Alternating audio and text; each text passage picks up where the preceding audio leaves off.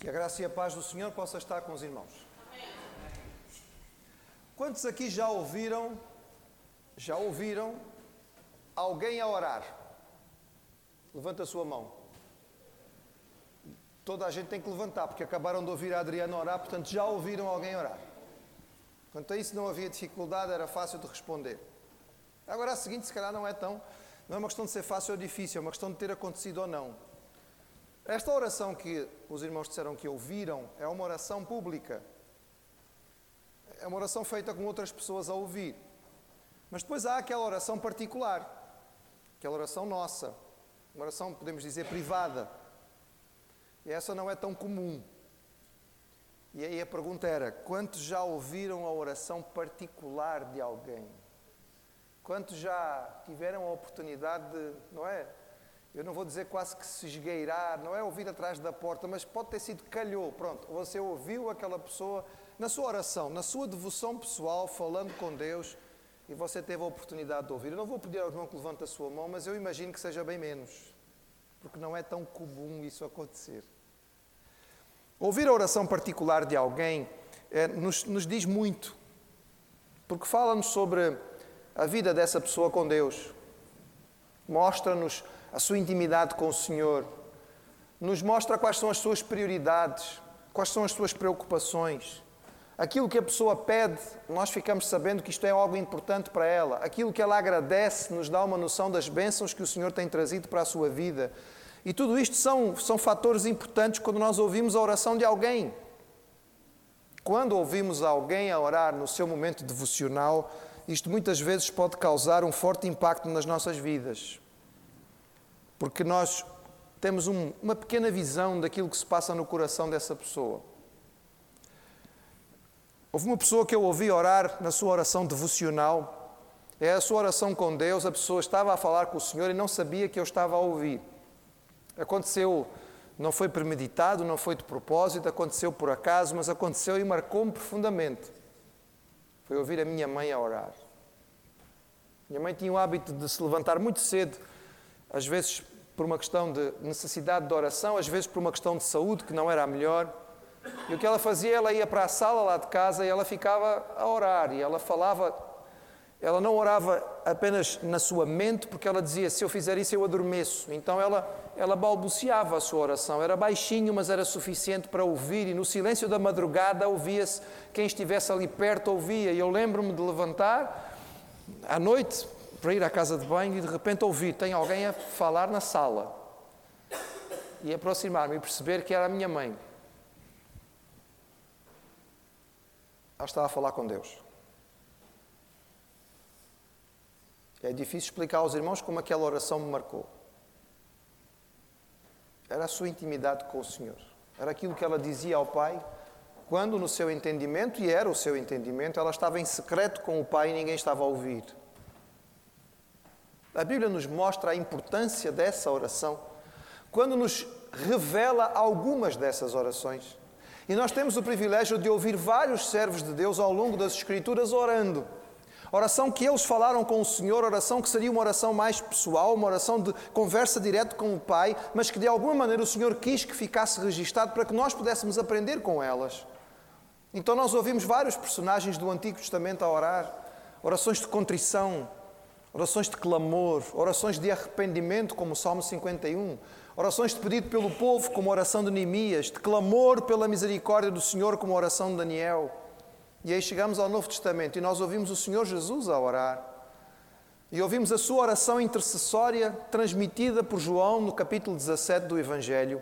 E depois chegamos às cartas e ouvimos Paulo a orar. E em todas as cartas, Paulo abre um bocadinho do seu coração e ele mostra aquilo que era o seu tempo devocional com Deus. Quando ele estava a falar com o Senhor sobre as igrejas, o que é que ele pedia? E que importância que isto tem, irmãos. É um momento quase, podemos dizer, não é? É secreto, é especial, é, é, é, é, extraordinário. É como se nós chegássemos ali e estivéssemos junto à porta a ouvir Paulo aclamar ao Senhor pela igreja. Mas como ele quis que ficasse registado, nós sabemos o que ele pedia. E eu convido o irmão que abra a sua Bíblia, na carta aos Colossenses, capítulo 1. Nós começamos a meditar nesta carta algumas semanas atrás, e ainda estamos no princípio, nós apenas vimos a saudação inicial, em que Paulo demonstra a sua alegria pela igreja, a sua satisfação no Senhor por aquilo que ele ouviu, o bom testemunho daquela igreja, da sua fé, do seu amor, em que ele manifesta o seu contentamento pelo trabalho que foi feito ali por Epáfras e porque ele estava informado do que se passava com aquela igreja. E diante de tudo isto, com esta motivação toda, Paulo vai começar a orar por esta igreja e ele vai pedir por ela, vai interceder por ela e vai dar graças a Deus. E nós ouvimos esta oração de forma extraordinária ela vai desembocar num dos textos mais extraordinários do Novo Testamento sobre o Senhor Jesus, que é um texto que nos fala sobre a supremacia, sobre a, a, a, a superioridade, sobre a suficiência de Jesus mas primeiro nós vemos a sua oração e nós vamos olhar para ela, versículo 9 ao versículo 14. Nós vamos começar a olhar para ela. Essa é a melhor maneira de dizer, porque hoje não dá para olhar tudo, irmãos.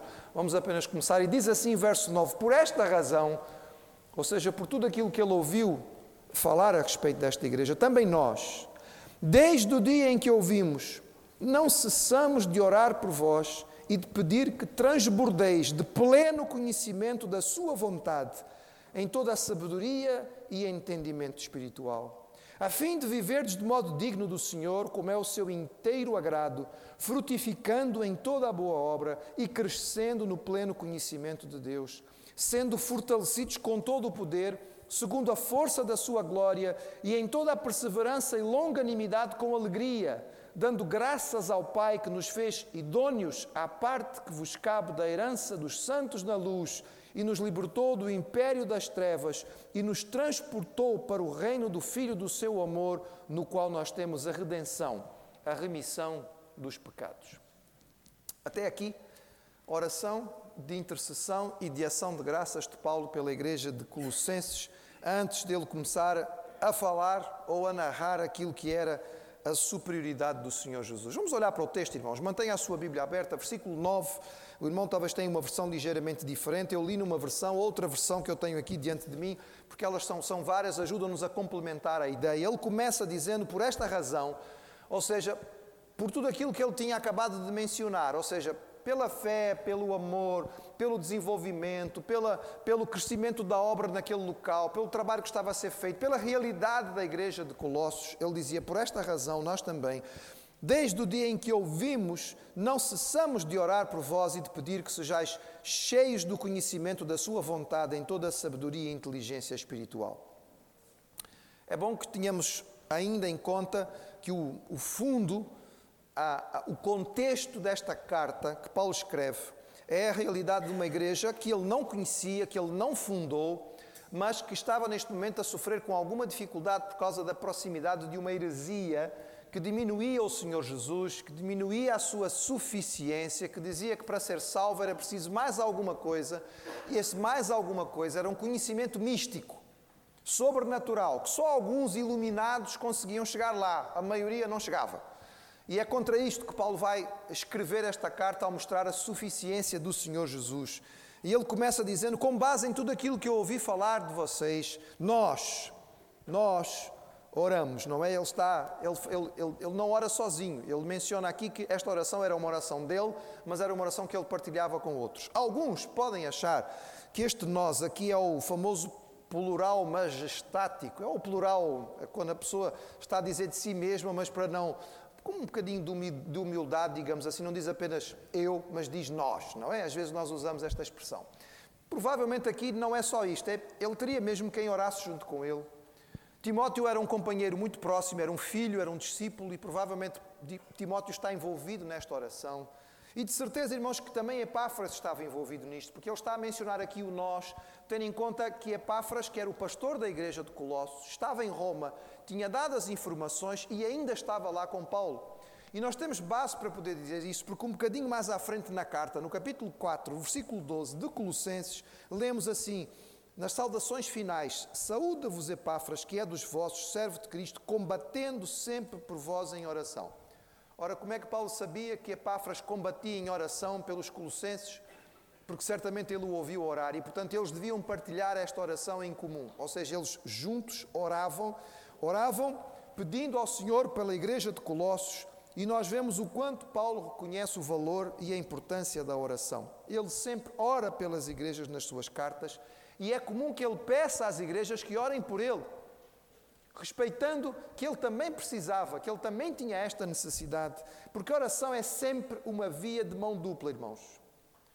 E é importante dizer isto porque às vezes parece que muita gente que orar é tipo metralhar Deus. Nós pomos Deus no paredão e toca disparar, não é? E acabou de disparar e a gente vai embora. Irmãos, oração é diálogo. Você fala, mas você tem que ouvir. Ah, é, pastor? É, senão a oração não foi completa. Já experimentou conversar com alguém ou tentar conversar com alguém em que apenas um fala? O que é que acontece? Há comunicação? Não. Normalmente há frustração. Porque alguém falou, eventualmente até desabafou, mas o outro não conseguiu responder. Não houve comunicação. A pessoa que não conseguiu dizer nada sai frustrada da experiência. E aquele que acha que comunicou sai iludido da experiência, porque ele apenas desbobinou, mas não ouviu nada do outro lado. Irmãos, oração é a via de mão dupla. Você fala, mas você tem que ouvir. Se não tem percebido aquilo que Deus tem para lhe dizer, se não tem tido tempo de silêncio na presença do Senhor para que Ele possa chegar à sua mente e ao seu coração, então falta isto.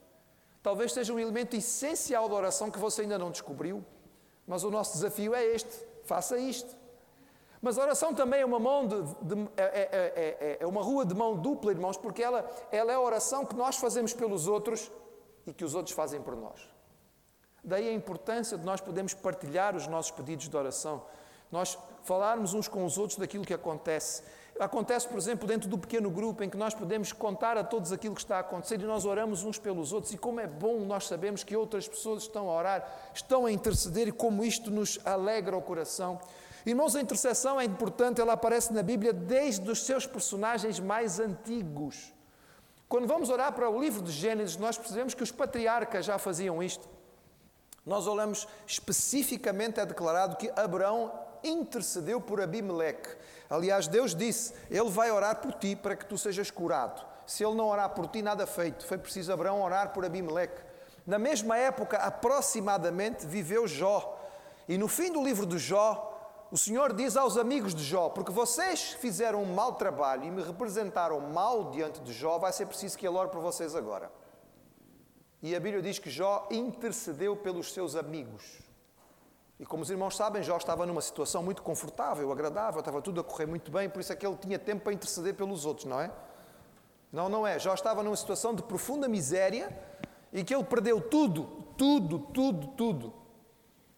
Tudo o que diz respeito à família, tudo o que diz respeito à, à, à, carne, tudo o que diz respeito à sua riqueza, tudo o que era material. Psicologicamente ele estava de rastro, espiritualmente ele estava em sofrimento mas ele teve tempo para interceder pelos amigos. E a Bíblia diz que enquanto ele intercedia pelos amigos, o Senhor mudou a sua situação. Eu não sei o que foi que aconteceu, irmãos. Certamente não foi um estalo de Deus, Deus não funciona como um gênio, não é? Mas alguma coisa aconteceu ali que começou a mudar o que estava a acontecer.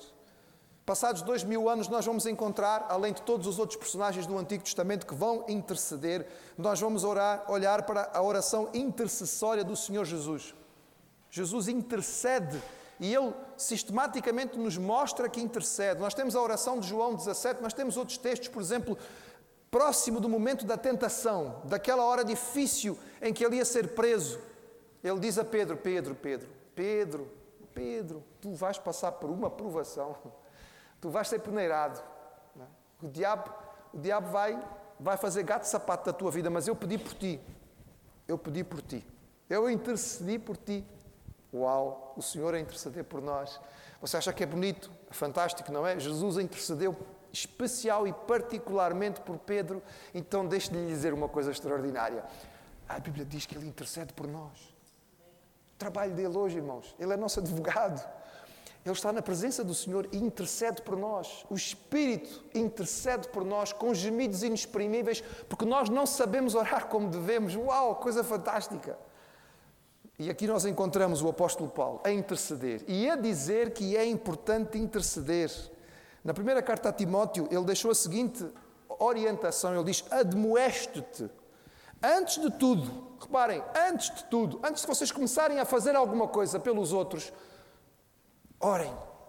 Façam deprecações, orações, intercessões e ações de graças só pelos vossos amigos, por aqueles que vos são muito próximos, pelo vosso grupo familiar, pelas pessoas que são agradáveis, pelos crentes lá da igreja que você simpatiza, por todos os homens.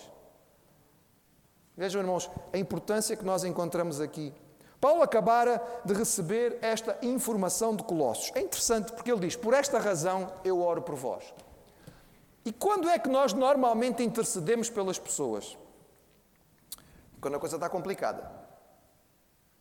Eu estava a dar uma olhada, enquanto meditava nisto, não é? Estes textos são tão ricos, irmãos, que a gente, quando começa a, querer aprofundar um bocadinho, parece que a gente não consegue, fica parado num versículo e não dá para ir adiante.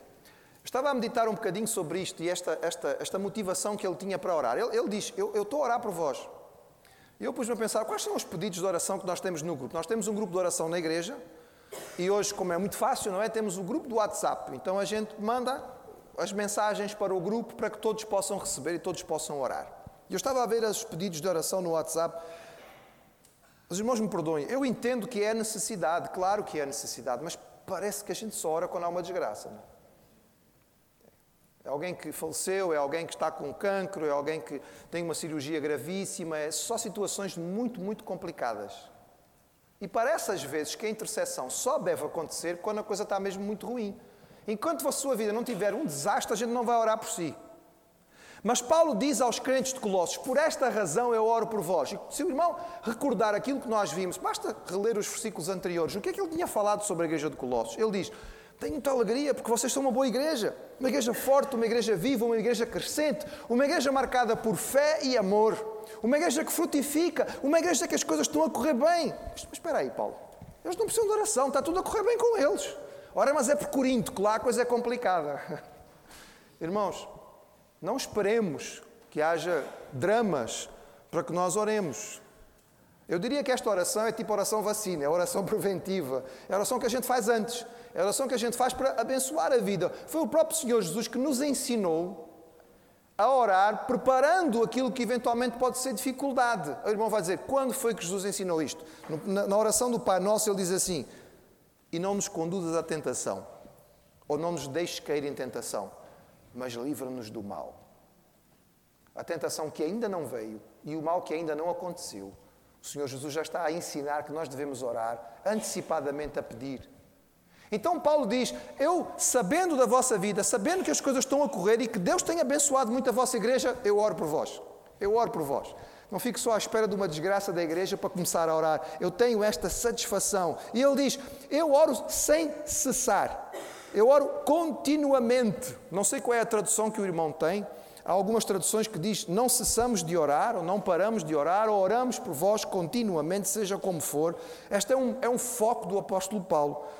Ele já tinha ensinado esta, esta, este grande tema, na, na, talvez na sua primeira carta. Há discussão se é Tessalonicenses ou Gálatas a primeira carta. Depende, mas pronto. Uma das primeiras cartas. Ele tinha dito aos Tessalonicenses: Regozijai-vos sempre, orai sem cessar, em tudo dai graças. Ou seja, esta ideia da oração contínua já existia no ensino de Paulo desde o princípio. E a pergunta é esta: o que é orar sem cessar? Como é que Paulo pode dizer: Nós oramos continuamente, nós não cessamos de orar por vós, ou seja, nós oramos sem parar por vós. Dizem, mas Paulo está a ser exagerado. Certamente ele está a usar aqui uma, uma hipérbole, é uma, não é uma, é, uma, é uma expressão de linguagem, ele está a exagerar muito para tentar passar uma boa imagem para os colossenses, é isso que ele está a fazer. Não, irmãos. Nós podemos pensar em oração como ato, mas também podemos pensar na oração como atitude. O ato próprio da oração é aquele momento em que nós paramos especificamente para orar e ele é necessário. Mas além deste ato, existe uma atitude de oração que pode e deve existir nas nossas vidas, independente daquilo que estamos a fazer. É uma espécie de conexão que nós temos com o Senhor que pode e deve ser contínua. Tudo o que vemos, tudo o que fazemos, aonde quer que estivermos, em todas as circunstâncias, nós não desligamos do Senhor. Porque infelizmente alguns parece que só ligam quando chega domingo. Eu usei há pouco tempo com os irmãos esta imagem, perdoem-me usá-la novamente, eu acho que a ilustração é válida. Esta é dos dados móveis, não é? Vou ligar os dados móveis, que é para estar conectado. Ah, não, agora não me apetece, agora eu desligo e pronto. Aí fica desligado, consome muito. Olha, os dados espirituais não, você não paga mais por eles, está bem? O pacote é completo. Quando Jesus morreu por si, o combo veio tão extraordinário que está pago os dados móveis pelo resto da sua vida. Pode deixar ligado, mas tem que deixar ligado. E às vezes a gente não deixa. E Paulo está a dizer: a minha ligação com o Senhor é contínua. E porque esta ligação é contínua, tudo aquilo que passa pela minha vida passa por esta ligação que eu tenho com o Pai. Eu vejo uma situação e a minha mente está ligada com o Senhor. Eu não consigo me desligar.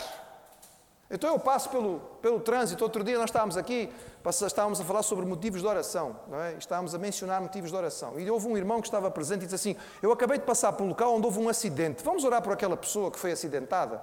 Eu não sei o que é que estava a passar com ela, mas eu fiquei preocupado. Eu disse: Olha, boa, está a aprender. Isto chama-se orar sem cessar. A atitude foi a correta, é a atitude de um crente. Quando ele passou, ele continuou ligado com o Senhor, ele não desligou. Aquela situação que ele estava a presenciar tinha a ver com a sua vida espiritual. E ele disse: Vamos orar por aquela situação? Vamos orar. Eu não sei quem é o Senhor, não sei qual é o nome dele, não sei se o acidente foi grave ou não, mas eu passei e ouvi: Vamos orar por ele.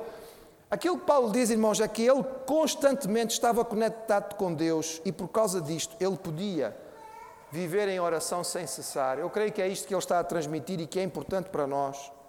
E Paulo então ora por esta igreja e como é importante nós percebemos o valor daquilo que ele está a pedir. E ele começa de forma muito específica a dizer aquilo que ele pede por esta igreja e ele pede, parece, ou pelo menos lendo o texto, ele pede essencialmente uma coisa. Só uma. Olhe para o versículo 9. Paulo está a pedir o quê? Por esta razão, também nós, desde o dia em que ouvimos não cessamos de orar por vós e de pedir o quê? Que transbordeis de pleno conhecimento da vontade de Deus em sabedoria e entendimento espiritual. O que é que Paulo pedia para os crentes da igreja de Colossos?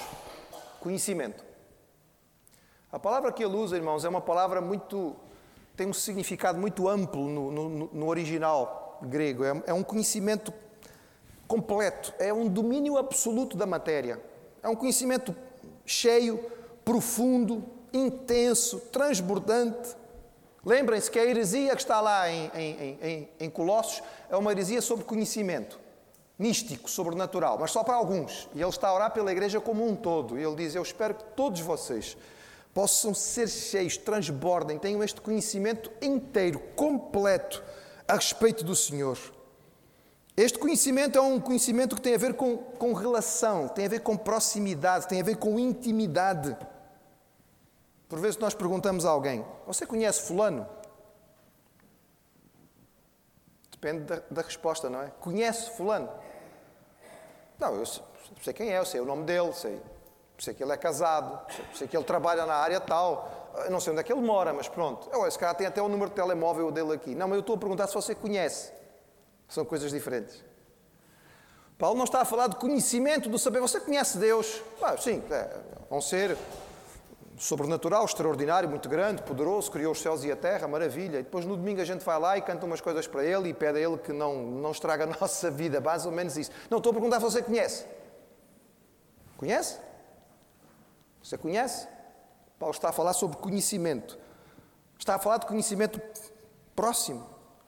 Por exemplo, no livro de Jó, ele, a certa altura da sua experiência, lá no fim do livro, ele era um homem considerado justo, era um homem considerado temente, era um homem que andava de forma correta, era um homem que tinha tanta preocupação com a vida espiritual que ele orava por si e pelos, pelos filhos. Os filhos faziam festas e ele dizia: Os meus filhos fazem festas e bebem muito. E quando eles bebem muito, se calhar fazem asneira e não se arrependem. Então ele fazia sacrifícios e dizia ao Senhor: Eu faço este sacrifício não é por mim, mas é pelos meus filhos. Eles, quando fazem festas, se calhar fazem asneira. Eu nem sei se fizeram ou não, mas Senhor, eu peço por eles. Uau! Alguém diria assim: Este crente é fantástico, é fabuloso. Este Jó é um crente topo, é mesmo um crente verdadeiro. E no fim do livro ele diz assim: Senhor, eu só te conhecia de ouvir falar. Eu só te conhecia de ouvir falar. Irmãos, eu tenho medo que às vezes nas nossas igrejas tem muitos Jós. Eles ouvem falar de Deus todas as semanas. Todas as semanas ele vem à igreja, todas as semanas o pastor prega e todas as semanas eles ouvem. E eventualmente, até no fim do culto, dizem ao pastor: Pastor, bom sermão, é, hoje eu gostei. Não, oh, pastor, próximo domingo, conta um bocadinho mais de histórias, que está assim meio árido, a gente precisa mais ilustrações para a coisa ficar mais fácil, não é? Mas ouvem falar de Deus durante todos os, os domingos e as mensagens que são ouvidas, mas não conhecem. O Jó, naquela ocasião, ele teve uma experiência pessoal com Deus. Ele disse: Senhor, eu, eu, eu ouvia falar de ti, meu conhecimento era superficial. Ah, Senhor, mas agora. Oh, Senhor. E a minha conclusão é uma só: eu sou um tolo que fala o que não sabe. Eu falo demais, Senhor, eu faço demasiado barulho. E eu faço tanto barulho que eu não te deixo falar. E eu não tenho conseguido receber de ti porque eu não tenho permitido. Eu peço perdão, Senhor. Eu prometo que a partir de agora eu vou ficar bem mais quietinho do que eu tenho ficado até aqui, porque na verdade eu não tenho que dizer nada. O irmão vai dizer, mas Jó diz tudo isso, irmão. Bem, se o irmão ler o contexto vai perceber porque é que eu estou a dizer. É isso que ele diz ao Senhor, Senhor, agora eu te, agora, agora eu te conheci. Agora, agora os meus olhos te viram e eu me abomino no pó, eu agora me calo, porque eu realmente não tenho nada para dizer diante de ti. Paulo ora que os crentes de Colossos tenham um conhecimento profundo da vontade de Deus, porque é essencial para a vida cristã. Ser cristão é viver como Cristo, e Cristo vivia para fazer a vontade do Pai, era ser o alvo da sua vida. Quando ele levantava, quando ele estava desperto, aquilo que ele fazia, aquilo que ele vivia, aquilo que ele falava, em todas as circunstâncias, o alvo dele era como fazer a vontade do Pai. Hoje de manhã o pastor Felizardo citou aquilo que é muito conhecido, é um livro muito conhecido, não é? Em seus passos que faria Jesus. A pergunta ou a, a colocação deste livro pode ser outra.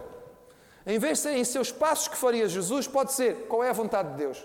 Porque os passos de Jesus eram fazer a vontade do Pai. Então, se nós queremos viver nos passos de Jesus, nós queremos fazer a vontade do Pai. Ele disse aos discípulos, foi citado hoje de manhã, vou citar novamente, nós não combinamos, mas aconteceu aos seus discípulos lá naquele episódio da mulher samaritana, eles trouxeram comida da aldeia, Jesus não tinha comido nada ainda, e eles querem oferecer comida a Jesus, e Jesus diz que não quer a comida ainda, e eles pensam, mas será que alguém lhe trouxe comida? E ele, nós não sabemos de nada, mas quem foi que lhe trouxe a meio-dia, com este sol a pino, este calor enorme, ainda por cima em Samaria, ninguém lhe trazer comida, e Jesus diz a eles, a minha comida é fazer a vontade daquele que me enviou e realizar a sua obra quando temos um trabalho para fazer, não sei se já aconteceu com o irmão, mas acredito que possa ter acontecido. Quando nós temos um trabalho para fazer que enche a nossa mente e o nosso coração, e nós queremos ver aquele trabalho terminado, já lhe aconteceu, de você se envolver de tal maneira que esquece que tem que comer. Estamos de tal maneira absorvidos, porque aquilo enche e enche, a gente não sente fome. E passa a hora da refeição, e nós não comemos nada e nem damos por isso que nós não comemos nada. E alguém pode dizer, mas passou o almoço. O quê? E ainda passam quatro da tarde. Mas não, não aconteceu nada. O nosso organismo não nos diz que estamos a precisar fazer qualquer coisa porque nós estamos saciados. É isso que Jesus estava a dizer aos discípulos: Eu tenho algo que enche a minha vida, enche o meu coração, preenche a minha mente, dirige os meus dias, é fazer a vontade do Pai. Isso é isto é superficial, a gente tem que comer qualquer coisa assim, a gente tem que sobreviver, nós estamos aqui, temos que viver, mas esse não é o foco da minha vida. Este conhecimento, irmãos, não pode ser especulativo, é conhecimento seguro, é um conhecimento que dá bases, é um conhecimento que altera a nossa vida. Há conhecimento, irmãos, que não muda nada em nós. Infelizmente, nós hoje somos tão bombardeados que enchemos a nossa cabeça de dados, informações e conhecimento sem qualquer utilidade. O irmão tem a noção da quantidade de coisas que recebe de informação que não serve para nada. Absolutamente para nada na sua vida. Não tira nem nada absolutamente de útil. E nós vamos acumulando espaço no nosso disco rígido. Felizmente ele é extraordinariamente grande e cabe muita coisa aqui dentro. Mas nós vamos compactando coisa que não precisamos. Mas o conhecimento que Paulo está aqui a falar é um conhecimento que faz toda a diferença. Porque este conhecimento, irmãos, é o conhecimento que nos vai, que nos vai mudar aquilo que nós fazemos. O conhecimento muda aquilo que eu faço. Bem, deixa exemplificar fica mais fácil. O irmão levanta de manhã e sente fome. Acordou, passou a noite inteira sem comer, levantou, acordou de manhã, aí na pá, deu aquela, não é? E o é que é a primeira coisa que acontece? e que é fundamental para que você possa fazer alguma coisa? Conhecimento. Ah, pastor, como assim conhecimento? Sim, conhecimento. Quer saber qual é o conhecimento que você precisa nesta hora? Você tem conhecimento, por exemplo, que há pão na despensa e que há leite e manteiga no frigorífico e que há fruta na bancada da cozinha e há uma torradeira e um fogão e há um micro-ondas. São conhecimentos que você tem. Você sabe destas coisas, elas estão aqui e são úteis. Então, por causa deste conhecimento todo, você faz o quê? Você dirige-se à cozinha, vai à despensa e pega o pão, pega o leite, coloca no micro-ondas e começa a preparar o seu pequeno almoço. Imagine que você acorda no mesmo, da mesma maneira, com fome, senta na cama e olha à volta e diz: Não estou na minha casa. E agora? Como é que eu vou fazer? Você não pode fazer nada porque lhe falta conhecimento. Falta-lhe informação necessária, básica, para que você possa dar o primeiro passo. Já me aconteceu, irmãos. Já me aconteceu. Estava a fazer promoção missionária nos Estados Unidos da América e fomos hospedados por uma família muito simpática, mas eles esqueceram de dizer que de manhã eles saíam todos muito cedo. E quando nós acordamos não tinha ninguém em casa. Nós não conhecíamos a casa de lugar nenhum e acordamos, estávamos com fome, era hora do pequeno almoço e agora? Alô? Anybody home? Não, não tinha ninguém em casa. Ninguém em casa, irmãos. E depois, o mais extraordinário de tudo, depois de vasculhar um bocadinho, nós descobrimos o frigorífico. Também não tinha nada dentro. Foi uma experiência mesmo muito interessante. Conhecimento, irmãos, nós não percebemos como a base de tudo o que nós fazemos está no conhecimento e, e estamos a pensar em, em vida cristã. Como é que nós vamos nos apresentar como servos do Senhor? Servos do Senhor se não sabemos o que o Senhor quer que o servo faça. É por isso que Paulo começa a oração e diz: Olha, diante de tudo o que eu ouvi falar a vosso respeito, tudo aquilo que eu sei de vós, eu, eu realmente tenho que orar por vós. E eu não paro de orar por vós. E eu peço a Deus uma coisa: que vocês sejam cheios de um conhecimento claro, completo, nítido, intenso, perfeito, íntimo da vontade de Deus para vós. Qual vontade, irmãos? Qual vontade? Quando nós falamos da vontade de Deus, podemos rapidamente pensar em três áreas simples. Por exemplo, há uma vontade geral de Deus, uma vontade de Deus que é, é, é, ampla, diz respeito a toda a humanidade, e há vários aspectos da vontade de Deus que são gerais. Por exemplo, uma delas, importantíssima para nós, em 1 Timóteo 2, diz: Isto é bom e agradável diante de Deus, nosso Salvador, que quer que todos os homens se salvem. Vontade de Deus geral, Deus quer que todos sejam salvos. É vontade de Deus. É para toda a gente. E não é escondido. Nós tivemos aqui há uns anos atrás uma série de mensagens sobre a vontade de Deus. Lembram-se, irmãos? Foram oito mensagens ao todo. Só preguei oito, oito mensagens seguidas só sobre a vontade de Deus. Não vou voltar lá, porque senão a gente não é? fica sempre para repetir. Mas a, a vontade de Deus está expressa na Bíblia, irmãos. Não é nenhum segredo. Ela não, é, não está escondida em nenhum lugar no mundo. Está aqui bem expressa na sua mão. Mas há uma outra vontade que é clara, que é a vontade de Deus para o seu povo. E aqui há N aspectos que são claros na Bíblia. O que é que Deus quer para nós, como povo de Deus, para todos aqueles que são seus? Santificação, amadurecimento, frutificação, cumprimento da missão. É a vontade de Deus geral para todos os salvos.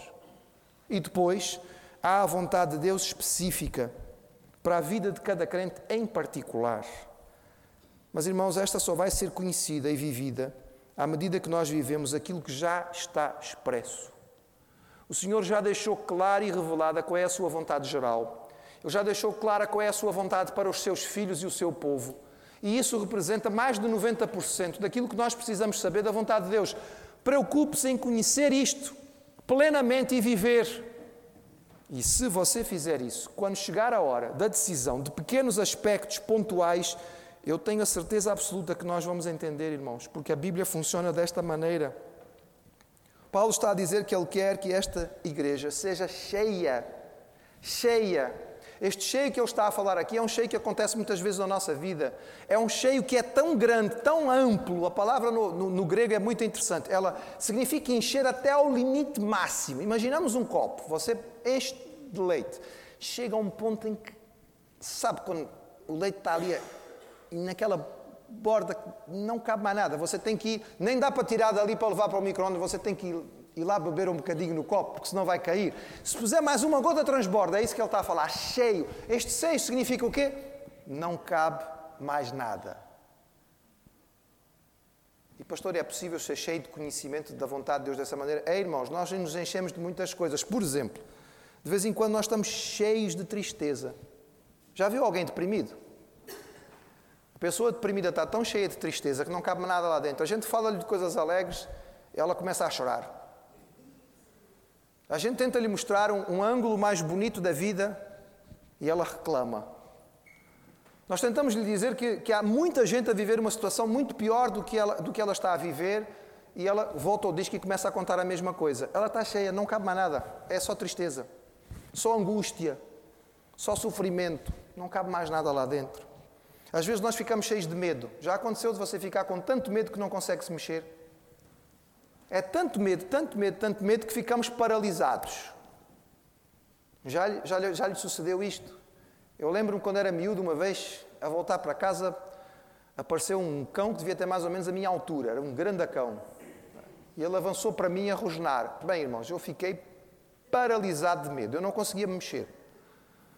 Eu fiquei em pânico absoluto. O medo naquele momento era enorme. Eu disse: bem, é que acabou, não é? Não tem hipótese nenhuma o tamanho deste cão. Terrível. O medo pode encher a nossa vida de tal maneira que a gente não consegue fazer nada. Às vezes alguma coisa nos irrita de tal maneira que ficamos cheios de raiva. Já ficou cheio de raiva. Hum, com tanta raiva que não consegue raciocinar. E alguém está a tentar dialogar consigo, mas não entra. Sai da minha frente, eu quero, eu preciso arrebentar aqui alguma coisa, não é? Eu preciso partir alguma coisa para poder, pelo menos, descarregar um pouco, porque a raiva tomou conta, não cabe mais nada. Mas também podemos estar cheios de alegria. Já aconteceu de você ficar tão alegre, tão alegre, que alguém tenta lhe dar alguma visão negativa da coisa e você nem ouve. Eu estou tão feliz, eu quero é pular e saltar e correr, eu estou feliz, eu estou alegre, não me interessa o que você venha me dizer, cheio de alegria.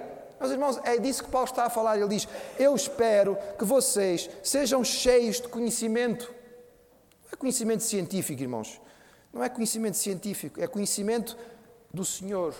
É conhecimento da vontade de Deus. É um conhecimento que nos vai levar a uma vida prática. Ele vai falar de duas coisas. Ele fala aqui de duas expressões que são no original sabedoria e entendimento. Uma tem a ver com mais teórico, outra tem a ver com mais prático, com aquilo que é revelado na vida diária.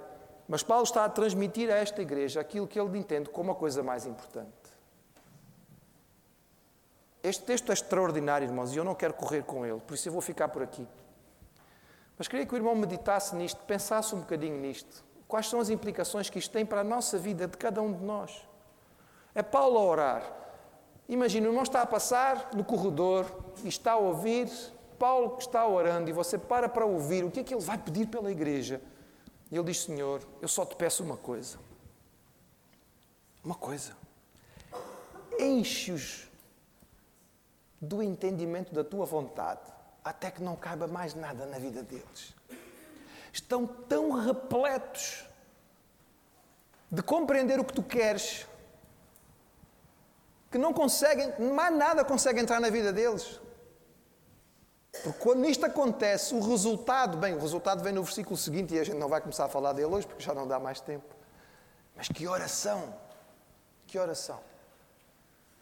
É uma oração de Paulo pelos Colossenses. Eu diria, espero que seja a oração de Paulo, não de Paulo no caso, mas a oração de cada um de nós pelos lisbonenses. Somos nós, membros e congregados da Terceira Igreja Batista de Lisboa. Senhor, enche-nos completamente, por inteiro, do conhecimento da tua vontade. Se a minha vida, ó Deus de poder, que eu nunca perca a visão do teu ser. Se a noite ou dia tu és minha luz, a tua presença os meus passos conduz. Se minha fonte de todo saber, pois a verdade eu desejo aprender. Eu sou teu filho, ó Pai, sem igual, em mim habita, Senhor divinal. Ó soberano do reino eternal, hei de chegar à vitória final, ser o primeiro no meu coração, ser minha vida, ser minha visão. Vamos cantar isto, irmãos, de pé?